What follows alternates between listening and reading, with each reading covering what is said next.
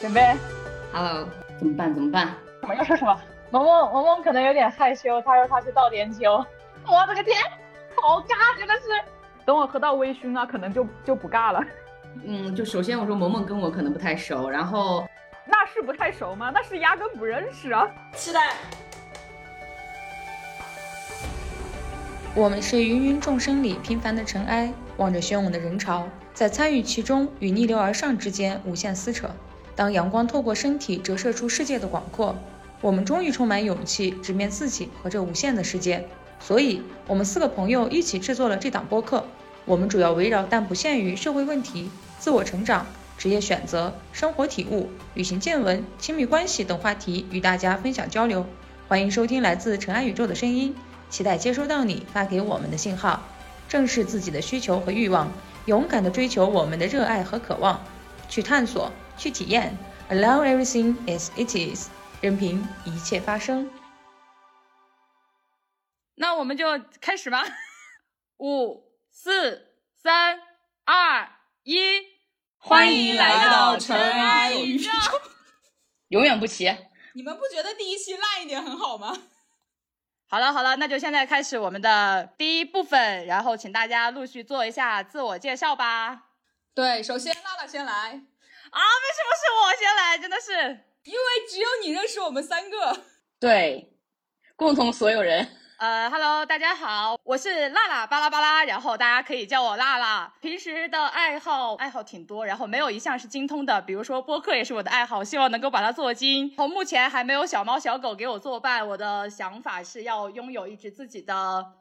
嗯，自己的猫吧，啊，好吧。然后下面就请栗子来吧。呃，大家好，我是栗子，一个典型的理科生。嗯，在宇宙中呢，粒子是构成物质的单位，也是物质转化过程当中的关键。因此呢，在我们生活的世界里面，粒子呢是时刻围绕在我们周围的。就像呢，我很期待和大家以及各位朋友去进行一个紧密的交流。那在浩瀚的宇宙当中呢，粒子又是自由自在、无拘无束的，呃，所以我很希望通过我们之间的交流找到真我，然后去遵循自己的内心，自由的组合和自由的发生。谢谢。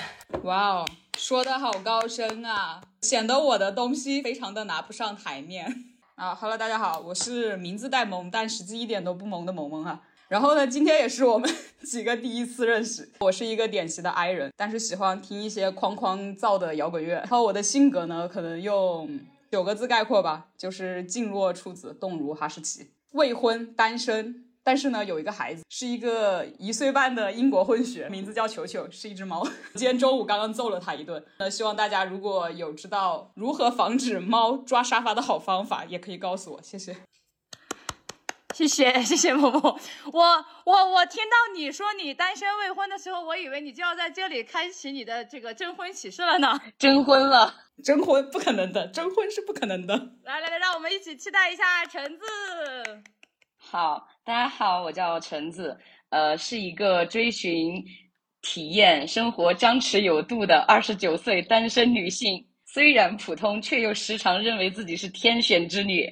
今天的自我介绍分为三趴，第一趴，大学之前的成长可以说是有些曲折的，很多人生的复杂问题都集中在了初高中阶段。不过，因为在那个阶段无比相信明天一定比今天好，确实就不知不觉实践了吸引力法则。呃，后面如果说我们有话题要分享到成长或者原生家庭相关的议题的话，我们可以一起聊一聊这个部分。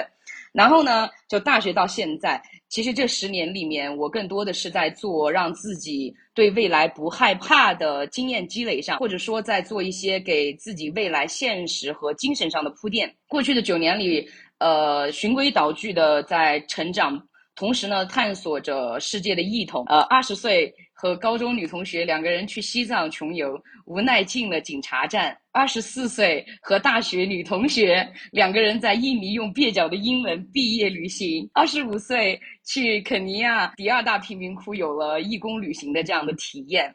然后二十六岁的时候又跟一位女生的同事去了呃我们中国台湾环岛了一圈，呃算是实地考察了一下。召唤回家的难度系数吧。还有就是后面二十七岁买了自己的第一套房子，但是我觉得这也不能完全构成一个丰富立体的我，因为平时我比较喜欢摄影啊，或者说去街边唱唱歌啊，或者是给同事占卜，看一看姻缘、事业什么的。主打的就是一个不务正业吧。那我觉得我整个这一部分的介绍呢，呃。其实感觉上很丰富啊，那么我我觉得是这个样子，算是在早高峰和晚高峰的这样的扁平化生活里面，我在努力做一个呃丰富立体的人吧。哇，这段话超级好，好厉害，对，好厉害。希望橙子有空给我算一卦，谢谢。好了，那下一个趴来，拉拉继续。为什么做播客？首先，其实呃，接触播客也就是这。三年，三年左右的时间，但是真正的。嗯，比较投入的，或者说去喜欢听播客是这三个多月的时间啊。首先还要感谢我的好朋友萌萌，然后给我安利了一档非常非常喜欢的播客。然后呢，我就掉入到这个播客的世界里无法自拔，甚至在一个月的时间里，我听了多少个小时来着？八十个吧，大概是在听的过程中也受到了一些启发吧。然后以前的自己呢，也有一些嗯想要表达、想要写一写、想要讲一讲的一些想法，但是一直觉得自己做不好，然后也就懒得没有做啊，也是一个。拖延症晚期的一个人，这一次呢，就是前期呃，萌萌在邀请，就是我们要不要做一个播客这样的事情。以前呢，我和栗子同学，我们俩也有商量过，就是要做一些访谈性的东西嘛。但是两个人也是因为各种主观客观原因的影响，没有做起来。恰好在某一个朋友圈，我分享了一条我特别特别喜欢的播客的时候，我们的橙子同学他就在评论区疯狂的呼唤我说，我们要不要做一档自己的播客？就是这样子，我的三个朋友。我们就这样完美的结合在了一起，我们就一起决定要做一档播客。所以这档播客，我的一个出发点就是想，首先圆了自己以前的这样的一些各种想法的梦吧。呃，不管做得好还是不好，表达的是否精准，那我觉得先要做起来。呃，第二一个呢，也是我在前面我们的播客简介里面提到的，就是想表达一些自己的声音，然后讨论一些我们所关注的、我们所看到的和我们思考的一些话题。最后呢，呃，还是想通过做播客这个事情，然后去找到、去吸引更多的和我们同行的人。哦，说的好好，鼓掌鼓掌鼓掌，给自己鼓掌。对，来来吧，橙子同学，不对不对，栗子同学。首先呢，就是怎么说？我觉得我也是一个完全 I 的人，就是很很有点社恐的一个人，很难去和陌生人去达达成这样一个破冰呀，或者是建立关系的这样一个人。所以很多时候比较喜欢一个人独处的一个时光。辣辣同学说这件事情的时候，我就觉得播客或许能给到我一个舒缓和放松的机会。来自工作的压力呢，就会给我带来如何就是怎么去面对无法完成的工作带来的这种烦躁和不安。嗯，所以我就感觉我可能需要一个窗口去认知这些压力，然后呢去面对自己的一些情绪的波动。最后呢，我就还希望就是通过我个人的经历，或者说我们之间的讨论，去认识哪些是来自于工作的正向压力，能够给到我们动力。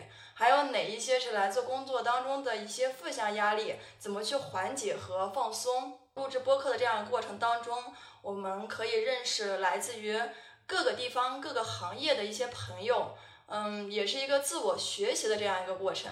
在我说实话，我接触播客的时间不是很长，也就 一个多月的时间。然后，但是在这个过程当中呢。我看到了在播客的平台当中，很多敢于表达自己的想法，也勇于去分享自己的一些经历，也有很多人能够正确的去看待自己面对的一些问题。这是我感觉我就是虽然一个月的时间，还是学到了很多东西。嗯，当然还有一些哲学方面的，因为我们会接触到很多跟政治相关的东西。那这些理论知识的学习和交流呢，让我看到了播客更像是一群朋友在。表达自己的想法，但是呢，又能够进行一个思想的碰撞。最后呢，还是我这个自我介绍当中说到的，就是我希望这样我们之间的交流，或者说和更多朋友之间的这种沟通，能够让我成为真正的自己。怎么说？我是一个普通家庭出生的孩子，所以呢，总是会习惯于将别人的感受考虑在第一位的。自己的这种感受或者说自己的这种情绪情绪，总是会被自己忽视掉。我记得应该是就是近来近几年比较火的一句话说，爱己去就要先爱人。但是我总是会压抑到自己的一个内心的想法，也会容易遇到事情考虑的特别多。所以在我向一个朋友去向他描述或者说表达这件事情的时候，他跟我说遵循我内心的想法。但是那一刻我就想，我的内心的想法是什么呢？所以呢，我就很希望在和我们之间的交流，或者说和更多朋友之间的交流过程当中呢，能够找到真我，学会怎么去爱自己，也学会怎么去爱别人。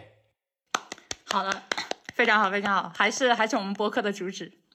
哇，不管是我们在播客里面在聊，或者说在线下我们沟通，啊，可能在大家一起交谈的这个过程中，呃，比如说大环境啊，什么分析啊，或者怎么样，或者提供一些呃信息啊。然后我们可能这种决定就会下得更快一点。就是那句话吧，一个人前行可能走得更快，但一群人前行可能走得更远。对，对。好，那接下来让我谈一下我为什么做想要做播客，主动去链接辣辣的朋友圈，然后说我们赶紧做一波做做一波播客吧，就是这样子想法就会出现。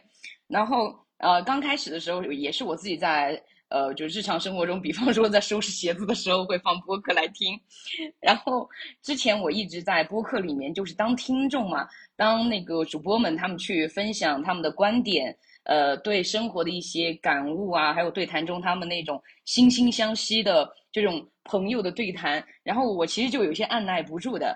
还有就是那天跟嗯娜娜的一个朋友圈的互动，之后又关于这个。播客的交流过程中，呃，谈到了说我们对于未来的主题的一些设定的话，我们肯定会涉及到，嗯，就是阅读一些书籍，或者说查阅一些资料什么的。其实这个，我觉得对目前自己工作状态来说是有一个改善的作用的，就是很功利的，就很利己的一个想法，就是我可能会在大家的一个督促下，或者任务驱动的这样的一个作用下，我去阅读一些。有用的书，让自己有有文化一点，是有这样的想法的。然后我觉得这个是我觉得想要做播客对我生活上的一个 push 吧。我觉得还有就是呃，年近三十岁，作为这里面的长姐，我 想要就是我想要更多的创新和呃分享。呃，对于还有就是目前这个制度下我们女性处境的交流。呃，因为我的播客的这个列表里面更多的是关于呃单身女性她不婚不婚不育等等这些话题的一些，呃，就是大家的一些观点的输出啊，啊自己的想法、自己的感悟的一个分享。然后在这个过程里面，我觉得是在自己给自己找一点点共情，还是说我在找我的同路人，让我不害怕。就说我自己如果要做这样的决定，呃，我会不会虽然在我的生活圈子里面可能会成为一个很小小众的人，那么但是在这样的一个大的世界来看的话，好像哎，我又能找到跟我一样的同路人越来越多，越来越多，我就不害怕了。我觉得这女孩子好像在成长过程中，很多时候都是为了做一些呃你的挑战，或者说你的创新。或者说你在做一些呃其他的这种尝试的时候，都是在让自己勇敢一点。我是这样觉得，所以说我想要做播客，也是我也想要链接到跟我想法一样的人，然后让我们这个想法的群体变得越来越壮大。未来可以有女性公寓，对不对？然后大家就是，哎，都是想法都一致的人，可以住在一栋楼上。保证安全，还就是思想都是同步的，我觉得是很好的一件事情，越来越庞大。我觉得希望这个群体。好的，下面请萌萌来分享一下你为什么要做播客呢？讲为什么做播客，我先来谈谈我是为什么接触播客的吧。就是去年跟进了一个项目，然后那个项目呢就离家比较远，大概每天开车都得一个多小时吧往返。你知道在车上就很无聊，就想放点声音。这个时候我就接触到了播客。然后后来我就觉得播客，尤其是在开车的时候，就成交开车族嘛，最佳的伴侣。你既不会觉得就是听音乐很浪费时间，然后呢，在开车的时候也进行一些思考。第二个原因就是，我觉得每个人都会有表达欲望，我觉得我也是一个表达欲望比较强的人。平常呢也会写一些文字。我有个习惯，就是每年我会写，在我的生日的时候会写一个年终总结，以至于就是现在养成了一个习惯，就是说每到我生日的时候，他们就开始 开始催更，到下午就是我一般会晚上发。对，下午他们就开始催更，就问我为什么这篇文章还没有发出来。然后后面他们也会表达，我们也要写，但是他们从来没有写过。那我觉得就是说，我觉得每个人都会有表达的欲望，都有自己想说的话。所以呢，我觉得播客也是用另外一种形式来进行一些表达。第三个原因就是说，是一个严重的拖延症患者，同时我还有具有一些有一些有一点点完美主义者，就是我觉得这个东西好像做的不太好，我就可能会不做。所以我就觉得。是不是就是用这样一个方式倒逼自己输出，会能够治治愈一下自己的拖延症这个事情？然后第四个呢，就是我觉得比较重要的一个原因，就是说我逐渐意识到，就是我自己逐渐丧失了对周边事物的一个敏感力。小时候大家听过那个豌豆公主的故事嘛，对吧？都应该都听过一个安徒生童话。就是现在，我现在就是感觉就是这种，就是我现在对现实的一些生活，就可能也是因为我的工作原因，就是我觉得这。我就想，就是希望能够同时对事物的那个敏感性吧。然后第四个呢，就是能够与娜娜等一些朋友的链接。其实我跟娜娜应该是大一就认识了，我们那群朋友就很神奇。我们有一个群，但我们很少在群里聊天。是我们见面的时候呢，就是又又感觉好像也没有生疏，就跟那个四五年前一样。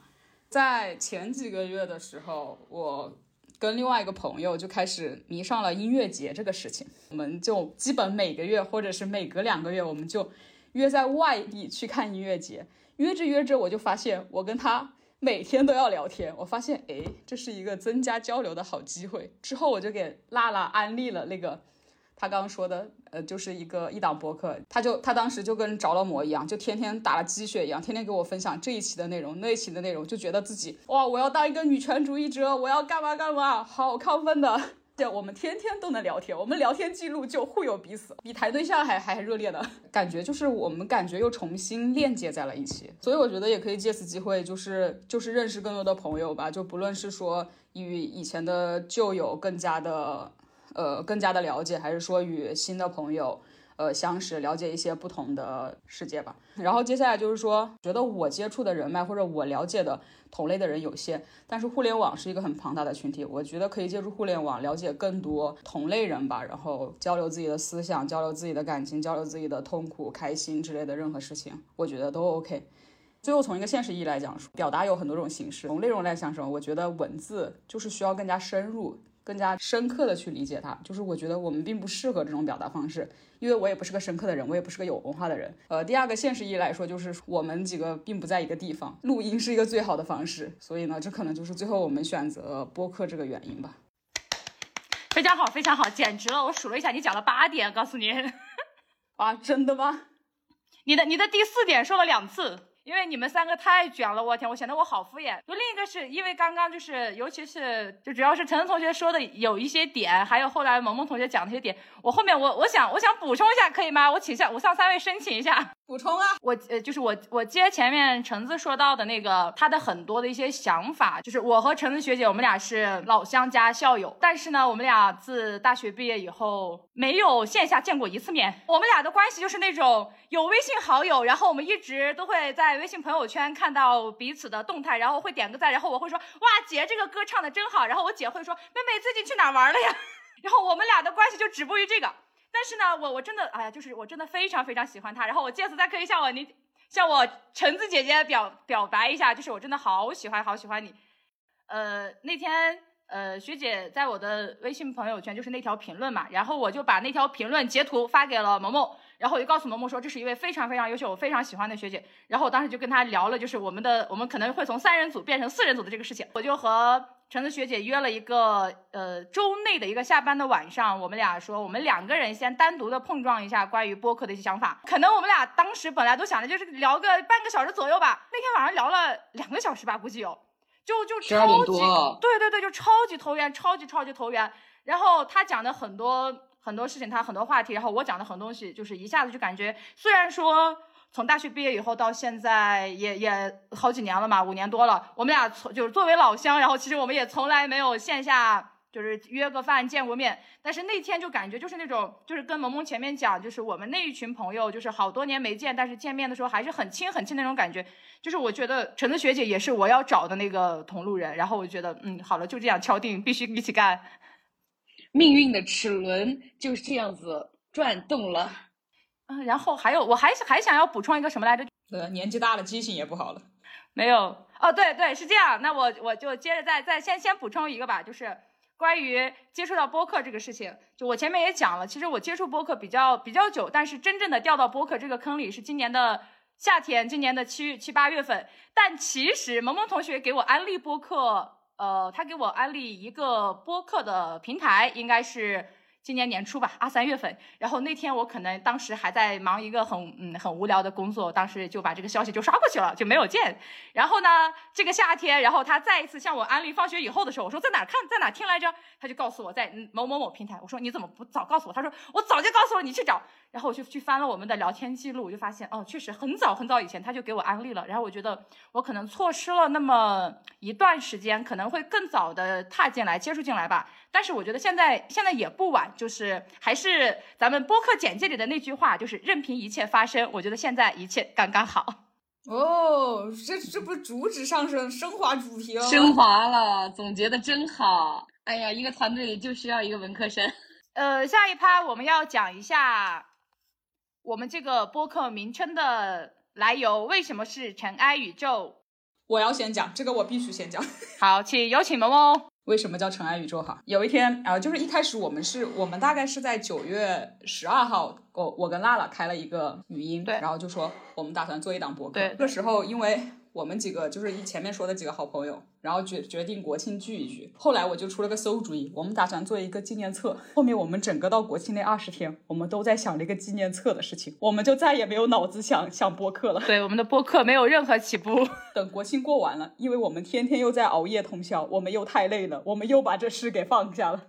到了十月十几号的时候，我终于忍不住了，我说一个月过去了，娜娜，我们是不是该想名字了？然后那，然后我就说，我的脑子脑细胞已经亡了，这个重任就娜娜接下了。娜娜就想了好多奇奇怪怪的名字，我想了好多的，什么什么土豆黄瓜，什么坐下说话，什么开始聊天，对，反正他就想的很宏大，就会类似于那种什么女性主义啊，然后啊，然后奋斗啊之类的，反正就贼高大。他写他发了好多个给我，我就相中了。我就在那一堆他看不上我起的名字，在那一堆非常高大上的名字里，我选了一个最质朴的。我说土豆黄瓜好像还不错，但是土豆黄瓜真的就是很随便很随便想的。后来我就觉得土豆黄瓜。它们两个连接性不强，要不我们叫土豆番茄吧？这样子，因为我爱吃薯条，所以我就说要不叫土豆番茄吧。后来我又觉得土豆番茄有些拗口，我说要不倒过来吧，叫番茄土豆。番茄土豆嘛，就是大家平时平常就是比较唾手可得的食物嘛。然后我觉得就跟我跟娜娜或者还有其他的几个主播一样，就是我们也都是那种普通人，跟这个食物一样一样的普通。我就觉得嗯，这名字好。询问了另外两位主播的意见，我们都觉得哎，这名字就这样吧。我说我来设计设计我们的 logo，百度了番茄土豆这个名字，我发现有一个 A P P 就叫这玩意儿，就叫番茄 to do，别名番茄土豆。当时就跟娜娜感叹，果真我觉得顺口都是有原因的，因为潜移默化之下我就听过番茄土豆，对，就是番茄土豆。我就跟娜娜说这侵权不？然后我们俩因为也不了解，想了半天，我说要不还是换了吧，万一侵权呢？我们又开始了新一波的取取名大战。想不出来，又取了一些很浮夸的名字。之后呢，我们决定先放弃。辣辣就先去写那个播客的简介了。正好他播客的简介里写了一句：“就我们就像什么什么尘埃吧，大概都是对芸芸众生里平凡的尘埃。”对，我觉得“尘埃”这两个字不错。然后我就说不，已经有两个字了，我再凑两个字就好了。我就说那就叫尘埃星球。对，然后我就敲了尘埃星球，询问了大家一圈，嗯，就他了，就叫尘埃星球。然后又又改了群名是吧？我们录制这一期的前两天，就是是昨天吧？是昨天还是前天啊？前天晚上我又去百度了一下。首先先说一下，我们这所有的取名，为了怕重名，我们都去各大 APP 平台，我们都去搜了一下有没有取这个名字的那对，就是那个播客或者是说电台之类的都没有搜到。我们就想说，哎，可以的，我们能取上这个名字。对，我们都搜了好。后来我们就忘了百度，然后那天晚上我又去百度了一下，我发现。这又是洛洛的一本书，虽然那本书的看简介跟这个名字毫无毫无关系。然后我们又我们又想说这有没有关系？想了半天，我们说算了，还是不要蹭了，我们就叫尘埃宇宙吧。越来越大，走向宇宙。这样从日日常唾手可得的土豆番茄，我们就冲出了星球，然后最后飞往了宇宙。冲向宇宙，在卫星上播给外星人。非常好，非常好，来为我们的播客名字拍鼓掌。来，大家加油！你你说完了吗？呃，没有，我就是想说，就是说，虽然可能尘埃非常微小，但是我觉得大家聚集起来还是能形成一种比较大的力量。是的，是的，是的，就是这个意思。就是我们在在发出我们的声音，我们也期待接收到大家发给我们的信号。我想再补充一下嘛，就是还是关于起名字的事情。就是那天晚上我和橙子学姐在聊的时候。就是当时学姐也提了一个点，她她也提了一个就是乐活的那个主张嘛。但是当时其实我们已经前期就商量那个番茄土豆也也差不多，然后觉得哎乐活套进来，我我和学姐我们也也我们也讨论了嘛，就是乐活土豆、乐活番茄。怎么了？这个世界是离开番茄跟土豆转不过来了吗？乐活就不能配其他词吗？一定要去配番茄土豆吗？我我当时都已经想好了，就是番茄土豆，我就当时跟萌萌讲说，我们就要番茄土豆，然后他说他要叫番茄，我说我要叫土豆，那我们就是番。然后对，然后后来就是到这个尘埃宇宙以后，想 Q 一下我们粒子的粒子的那个名字嘛，就是粒子，它是它是那个粒，它就是那个那个那个宇宙里边的那个粒子是吗？粒子 是的，小粒子。对对，他说对，就是他前面解释他的那个那个名字的那个意思哇，我觉得嗯，理科生就是很棒，然后不然我都听不懂。我的名字来源也非常的简单，挺好的，总有一个需要接地气的。橙子为什么要叫橙子啊？啊，那天晚上不是在问吗？我说我已经考虑了两天，我不知道叫什么。手边放的橙子拿起来，我说那就叫橙子吧。得，要这样子的话，我得叫啤酒。其实我觉得也是缘分吧，因为还有就是我当时，因为我觉得大家需要就被 Q 到，你要去主观的觉得是自己嘛。然后我就突然想到，我在大学的时候，呃，我有一天穿了一个非常橙色的衣服，然后我呢就看起来有点圆圆的，然后我们班同学说你就像个大橙子，从此我的外号变成这个了。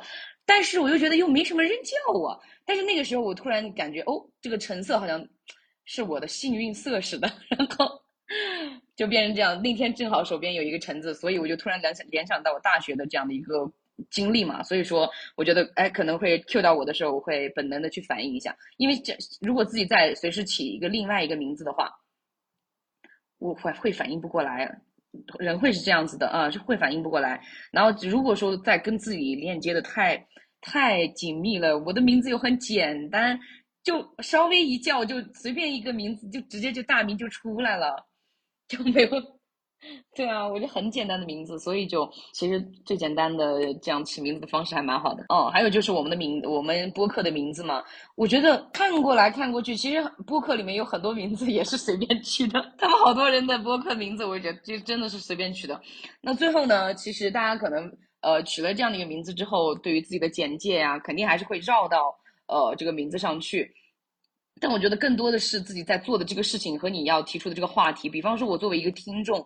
我更关注的不是说他这个播客它的名字是怎么样子，呃，然后说呃里面是什么花里胡哨的东西，呃，就像昨天呃前天我们在聊到说要做自我介绍的时候，我说啊，我好像没有听过任何一个播客里面的自我介绍，就是我每次都会滑滑滑滑到我想看的话题，或者说呃他们，而且还会就是那种播放率最高，它不是有一个那个吗？我就会挑那种。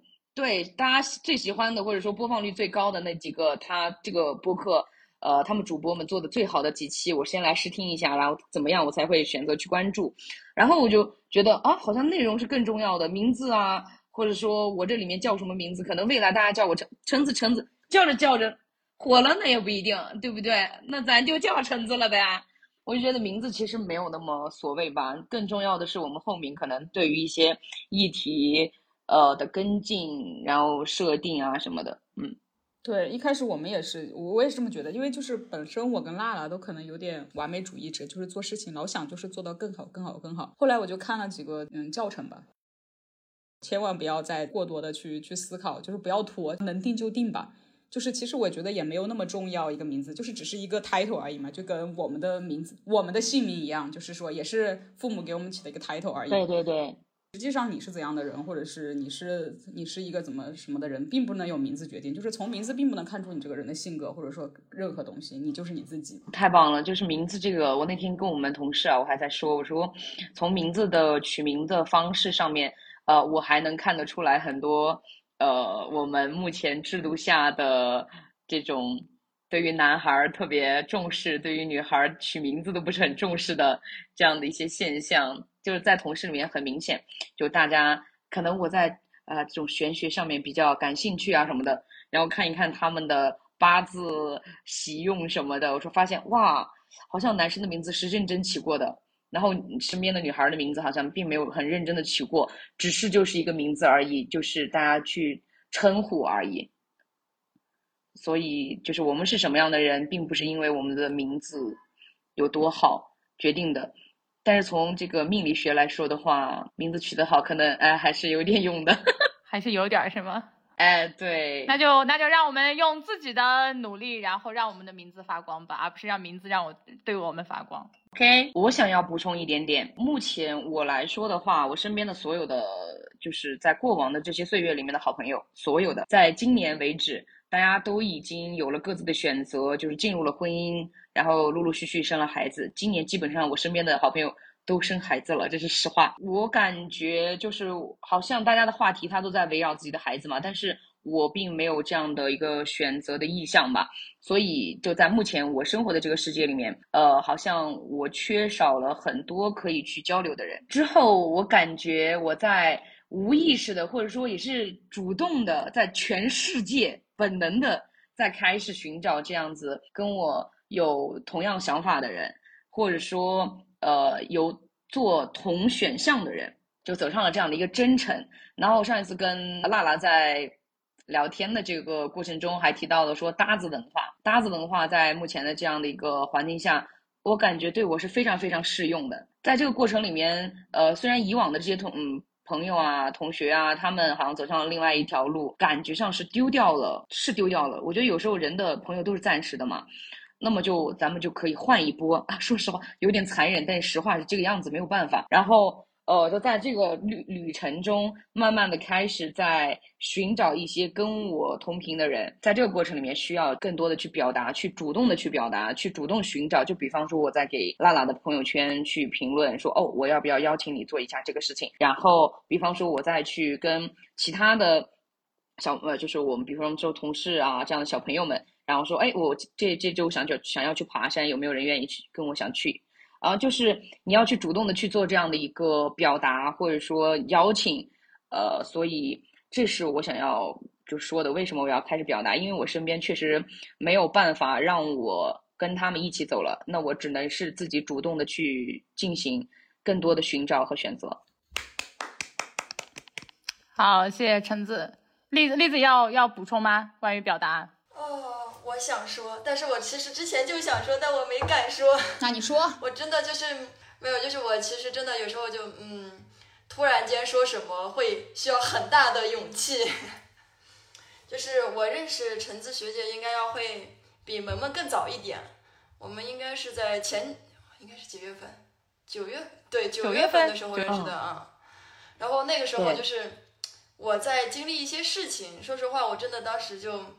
很很难去相处或者去处理那件事情，所以我就觉得橙子学姐她是一个很勇敢的人，而且就是怎么说她，我我们俩当时并不认识，但是她花了一整天的时间都在帮我处理或者说去解决这件事情，嗯，就真的很很善良这一个，再一个就觉得她特别勇敢，是一个陌生人，嗯，还有一个我记得当时我们俩相处的过程当中。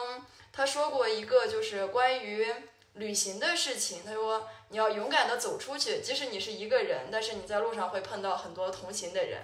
所以我就觉得，当时辣辣跟我说这件事情的时候，不管是橙子学姐没有很熟，然后萌萌同学我又不认识，没有见过。对，所以我当时就觉得，我我其实很怕，因为我真的很少和陌生人去打交道。所以那一刻，我觉得陈子学的那句话给我的影响还是蛮大的，就是先走出去，去不管是看世界也好，去表达自己也好，到最终去呃，能够解决或者说揭露一些事情也好，就感觉这或许可能也是我就是想去参与这个其中的一个原因吧。哦，我突然觉得我是一个很好的人。你是一个很好的人啊！你你本来就是一个很好的人啊！真的太棒了，特别棒！我觉得再说下去，栗子同学要哭了。我要哭了，我眼泪都已经在眼眶里了。那这个这个地方，我我也我也想再补充一下。其实大概关于表达的想法，我前面就已经说到了嘛。然后我想再补充两个，一个就是刚刚橙子学姐在说到了一她的一些这个就是关于表达的这个为什么的原因上，还有栗子在说到橙她对橙子学姐的这个感受上，就是我可以很直接的证明，就是栗子那一次她回来以后，她给我说，我天，她说学姐太厉害了，我说是的，她真的很厉害。然后我这儿想想说两个，就是关于学姐，我想说两个点，第一个是我印象很深，学姐比我大一级，然后我找工作的那年。我现在都记得，我当时是坐在我们学校中心图书馆的背面的那个楼梯上。我当时在那儿，我就给学姐打电话，我说我签到了哪里哪里。当时学姐的反应，啊不对，当时还没有签，当时是考虑的是另一个非省会城市的一个地级市。然后我当时给学姐说这个事情，学姐说你好好考虑一下。她说，呃，我不知道你自己还记不记得这个事情啊？她说，她说省会城市至少能够提供给你生活的便利性。非省会可能就不一定，因为我当时怎么说呢？就可能我这个人从小到大一是一个就是嗯，就是被那种吃苦文化所训呃规训了的一个人。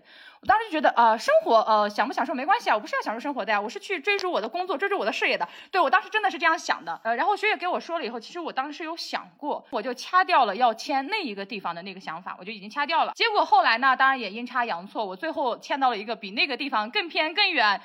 然后还呃人口更少的这样的一个 地级市就很离谱。工作以后的这些年，我确实是切身体会到了当时学姐给我讲的那句话的嗯意思吧。但是也不后悔，就一些事情嘛，就是呃我觉得做出的每一步选择，或者说我所经历的每一个事情，它都汇成了今天的我，就还还好。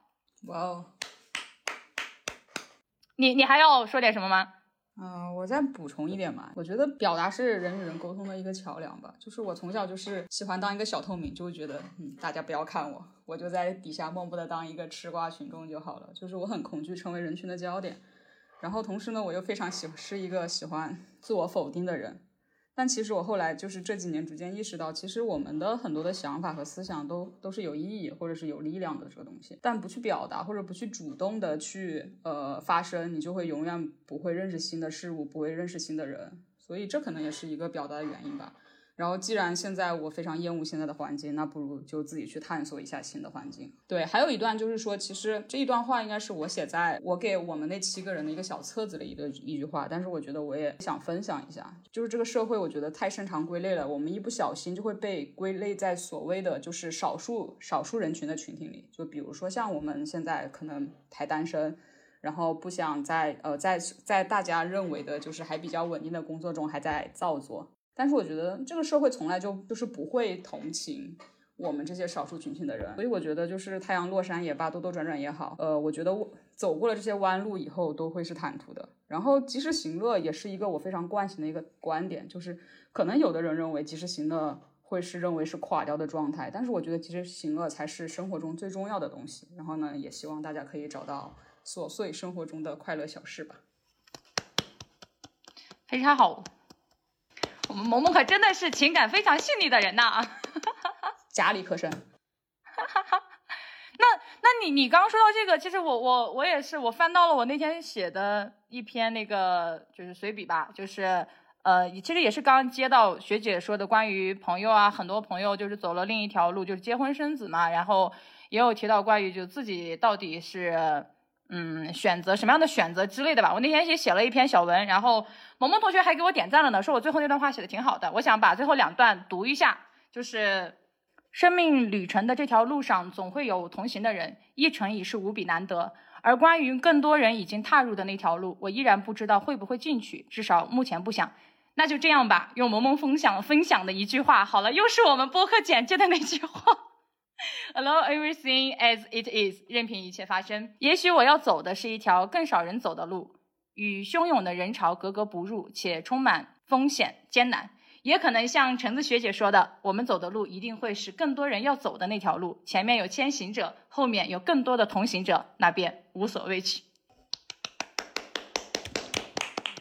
哦我眼泪都要掉下来了，因为我一直呃，最近最近也这段时间里面，哦，就是接着你刚才的话，我突然想到，就是呃，我今年很大程度上是在有一种摇摆的感觉，就是我到底是要嗯走呃不婚不育这条路，还是要走啊循规蹈矩的跟大家一样的路这样子，嗯。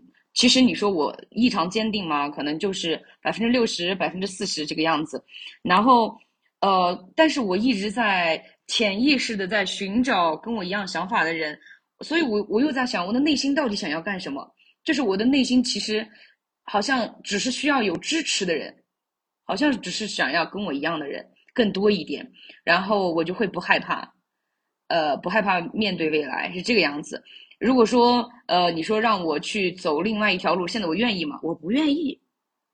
哦，好像就会就是陷入这样的一个呃摇摆的过程中，但是我又觉得，好像三十岁以后，自然而然可能就解决了这件事情。然后那天我还跟娜娜聊到这个问题，说我说我真的好期待我的四十岁，为什么？我说四十岁，四十岁就不能生了，我就直接不用考虑这个事情了。什么都不怕，太期待后面的人生了。我说，但是现在我会陷入这样的一个呃，就是社会时钟里面，或者说是我自己的这不不管生育年龄里面，然后我会考虑这些，哎呀，杂七杂八这种东西，就是因为你还有选择，到时候没得选择，我直接就放开了活就完了。对，所以呃，就是谈到刚才这个点嘛，就是大家想要走不一样的路。所以我就觉得好像是在寻找同路人，目前的一个阶段，大家都是这个样子。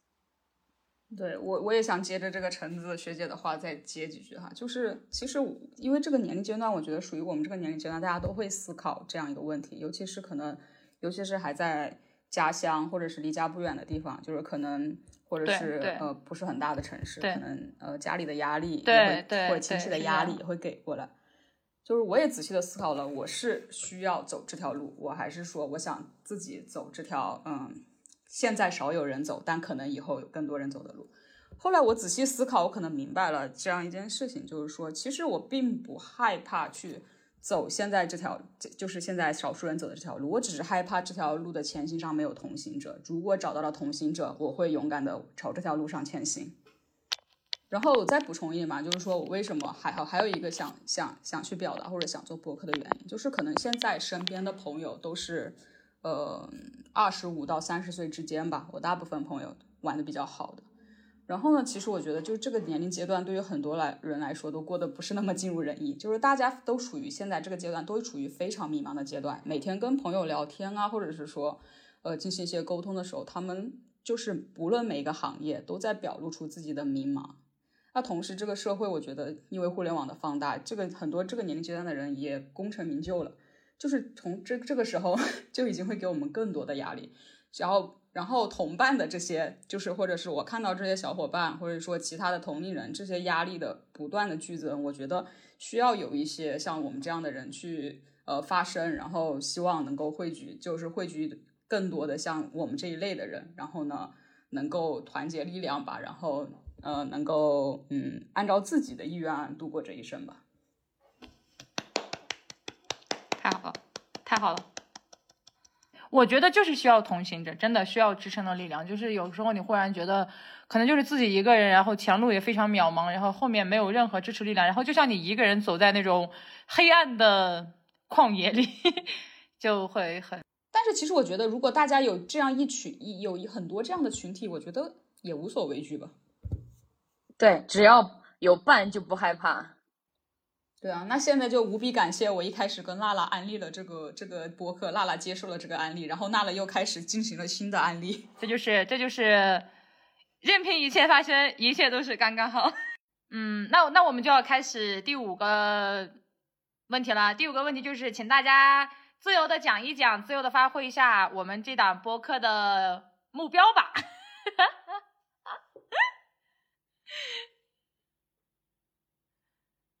哟，我先来。哎呀，好的吧，我先来就我先来。对于咱们的这场播客，讲真的，一开始呢，我就想先把它做起来。后来呢，有一次和橙子聊天的时候，我说，哎，就把它做起来吧，也没指望它赚钱。然后橙子说。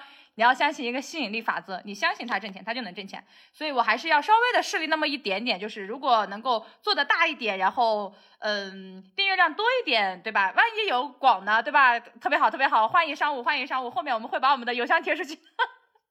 然后其实嗯，另一个呢，就是呃，今天哎，昨天晚上吧，也和萌萌有聊到，他说我为什么要有这样的一个大目标。我其实讲真的，我自己也不是很能说清楚为什么有一个目标，就是我我很想要定一个，比如说，呃，大概到什么时候我们是不是订阅量可以达到多少多少，就是比如说。先一万，就是我我是有这个这个目标，但是其实你让我去说我为什么会有这个目标，我也不知道。然后我刚刚其实在想这个问题的时候，我我我自己理了一下我的思路，就是我为什么会想要，就是说我们的播客，比如说在呃半年啊，或者说在多长的一段时间里，订阅量能够达到一万，或者说更多的话，其实我为什么会这样想，是因为就是前面讲关于为什么要做播客以及表达的那个出发点。就是想找到更多的同行人、同行者，就是我想，呃，发出我们的信号，然后接收到更多人的信号。呃，我觉得当一个听众、一个朋友他订阅了我们的播客的时候，就说明他们认同我们的某些观点，也不说肯定全部嘛，肯定不会，就是认同我们的某些观点。然后我觉得这个时候，其实我们又找到了一些同路人。我可能就是想要实现这样的一个目标吧。就这样，那就橙子学姐。嗯，就是刚才哦，因为我也没有列提纲啊，但是我们这个目标这儿，刚才跟辣辣在前期试设备的时候有聊到一个问题，我说，呃，我们如果做的比较可以了的话，啊，我已经都有目标人群，然后我想要去沟通，我想要去了解她这样的一个很优秀的女性们。然后邀请他们来跟我们一起有对谈，因为他们比我们年长，又在这样的一个社会中，跟男性就是男性呃主群体的这样的一个领导层里面，他们厮杀到这样的一个位置，呃，就是他们的经历是怎样子的。然后呃，因为他们在有一些发言的过程中，我也能感受到他作为一个女性，呃，她想要表达的一些哎女性力量。然后我说。啊，我如果我们做大做强，当我去邀请他的时候，我说我在这个工作以外有一个这样的项目，然后想要邀请您来跟我们来分享一下。哦，好的，那么我接下来是不是不管是在我的本职，或者说到现在我们这个播客这个领域啊，又有了呃这样比较有有有。怎么说？有经历的女性，然后来给我们这些不成熟的、还没有那么有力量的女性，呃，做一做一引导。其次呢，从私人的角度来考虑，说哦啊，我又认识了这样的人，然后又拓展拓展了一下我自己本就是本业的一些人脉，就是希望有这样的机会吧。做大做强，你就有底气，然后去邀请他，不然邀请来我也没有办法让人家 收获什么。就是这样的一些想法，对，做大做强，再创辉煌。所以我们要做大做强，梦还是得做的。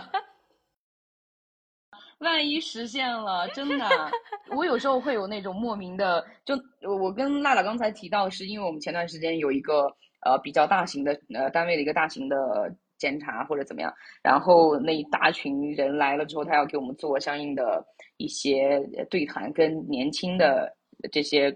工作人员来做对谈，然后那些领导里面就唯一一个女性，她一直在那里输出。然后我发现旁边的跟她同级别的领导瞬间萎缩了，当场我就能感受到她那个女性力量。然后下来之后，我们所有在场的年轻的女性，大家都在说说这位女领导应该是经历了。就是在这个职场厮杀里面，她要经历的是非常非常多，以及她要比同级别男性要优秀非常非常多，她才能就是表现出这么沉稳，以及让我们钦佩。就一般情况下，我们对于领导，大家哎都是一种呃莫名的呃对吧？然后就不用多说了。但是呢，我们说哎那天看这个领导，就整个一群人坐下来，人家在那里输出的时候。我们作为一个年轻女性，我心生的是敬佩，就是觉得哇，嗯，好像我需要这样的一个领导，一就是领引领我。其次就是我也想成为这样的人，就人会有这样子，大脑里面有这样的一个想法，我觉得那那他这个形象的树立真的是就非常的，就是怎么说呢，很很鲜明吧，或者说显著的，在他这样的一个职场里面。好的，这是我的目标，就是希望我们做大做强，让我有底气去邀请人家。必须必须必须邀请，必须要做到。妹子呢？你的目标呢？我感觉，我感觉我没有目标，我的目标就是就是因为我们之前不是有过很多想法都没有落地嘛，对，所以我就觉得，对我来说，我就觉得他只要出发了就行，在路上就行。好，出发也是目标，我们已经出发了，这这很好。对，零到一，一一到以后就很很对对对，比较容易了。已经开始了，非常好。萌萌呢？我们的目标是没有蛀牙。开个玩笑，其实我我我我也是个就是比较乐观的那种悲观主义者，就是我做事的话，一开始也不会带着一个非常非常大的一个目标去做，我也会抱着一些比较差的一些结果去去去推进啊，所以我我其实也没有什么太大的宏大的目标。然后我觉得还是主要是借着这个渠道，就是还是探索自身吧。我觉得第一个就是探索自身的可能性。就是那天我跟娜娜也聊天，就是说我们两个的目标就是呃不上班。我们俩的目标就是不上班。我们两个做过了很多不切实际的梦，但是 我们都做过，就是想一个方法把就是这些不切实际的梦有机会实现吧。先落实一下，对，看一下试一试。我觉得什么事情都是咱先试一试。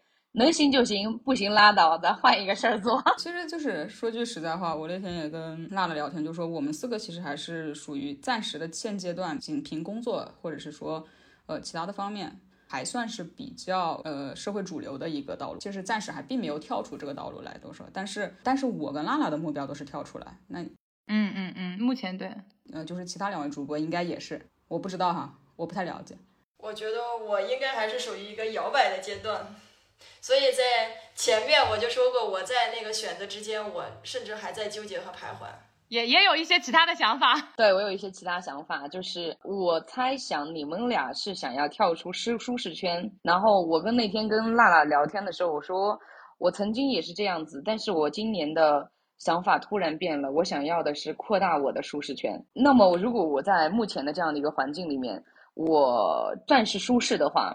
那么在这个里面承受的压力，我我如何去减少？可能去另外的一个途径，我如果有其他的收入或者怎么样，那我在这边我只好做好我自己的本职工作，然后其他的那些压力我就可以转化掉。那么我只是扩大了我的舒适圈啊，让我的舒适圈变大就好了。人人因为我是就是学生物学的出身的，所以说人的本性上还是。舒服是最重要的。不管你在现在，你只要感觉到不适，你去换环境，或者说你要去拓展，呃，然后去尝试。不管怎么样，你好像都是在做一个让自己变得舒适这样的一个呃动作。所以，看你自己的选择。比方说，你现在想要呃努力之下，如果有一定的呃比较可靠的这样的选择，你可以跳出目前的这样的一个舒适圈，然后去做一些小小的挑战。或者说对你人生有一个更大帮助的这样的选择的话，我觉得呢是可以去选择的。反正不管怎么样，你舒服是最重要的。人是就是就是要让自己舒适。这很重要。对，其实我觉得也没有关系，就是说，无论是你选择什么什么道路，或者是不论是说关于工作还是未来的其他的各方面，没有关系，我觉得都无所谓。其实对，都是都是。我觉得主要的还是就是说，因为我可能是想跳出这个环境，原因是因为我觉得我在我现在的这个环境中，我现在是二十多岁，但可能到我三十多岁，我依旧想按照我的我的想法，在这个环境下生活的话，外界给我的压力很大，而我。个人我认为我无法承受太多外界的这种压力，所以我想说，我想换一个更加包容一点的环境去做这样的一件事情。对，这可能是我想，这可能是我主要想离开的这一个这个原因吧。还有第二个原因就是，我其实还挺喜欢造作，就是或者去参加一些活动的。但是现在的这个环境，去参加一些活动或者是一些东西，都需要我付出非常大的一些。精力或者是说时间，嗯，还有就钱，对不对？对，还有一些财力。就是我觉得，假设我如果在一个方便一点的城市的话，我会更加快捷的摄取到这些资源吧，或者是说能够参与这些活动。是的，是的。但其实我觉得，第一个就是于自己而言，这可能是自我的提升；就是于呃大家可能听到的人来说，就是说还是希望能够链接更多的人，然后让大家成为一个更加呃凝聚成一股力量吧。就是希望能够听到更多的我们这一类人的声音，然后以及呼唤吧。太厉害了，太厉害了，大家都好棒啊！好的，好，那么我们最后。呃，预告一下我们第一期的主题和我们大致要上线的时间。我们的认识局，我们的启动零零七，呃，就录到这里了。然后后面我们给大家预告一下我们正式的第一期的内容和大概上线的时间。我们第一期要讨论一下关于。生死的问题啊，对，萌萌说怎么一开始就要讨论这个问题呢？但是因为这个话题，它真的就我们要做播客这个事情，它它其实蛮早就提出来了，然后我觉得挺好。然后我跟另外两位主播说了以后，大家都也都很喜欢这个话题。我们在纠结了很久以后，我们决定还是第一期来做这个选题。所以呢，我们第一期的选题大概哈，目前的名字是这样的，就是如果今天是你生命的最后一天，你会怎么去安排，以及你会如何？安排你的葬礼，希望我们的零零七有人、有朋友、有观众、有听众能够听，然后希望更多的人能够来听到我们的正式的第一期。我想我们应该会有一些比较有意思的探讨，我们也想和更多人直面死这个话题。好的，我们期待我们的第一期。非常感谢各位收听到这里，我们是尘埃宇宙。如果你有什么信息需要发射，可以通过 show notes 里的邮箱与我们联系。我们将随时接收你的信号。这里是来自后期的萌萌萌，接下来将让大家听一听我们当时录的稀碎的 ending。那我们下期再见。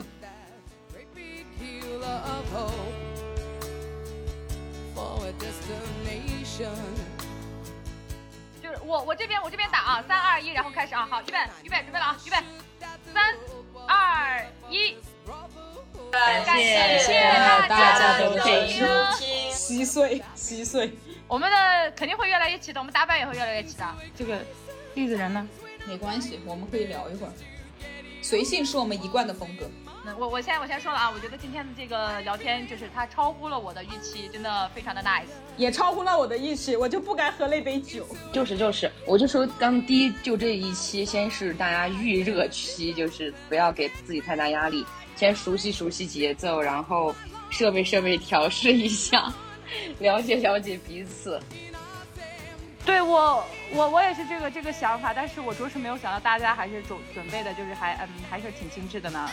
我觉得节奏还挺好的呀。我一开始昨天还跟我也觉得很好耶，就是怕冷场什么的，还怕尬什么的，现在发现很好啊。我没有怕这个，我没有怕我们会冷场，我主要害怕的是我们，因为你是 E 人，我们是 I 人，不够。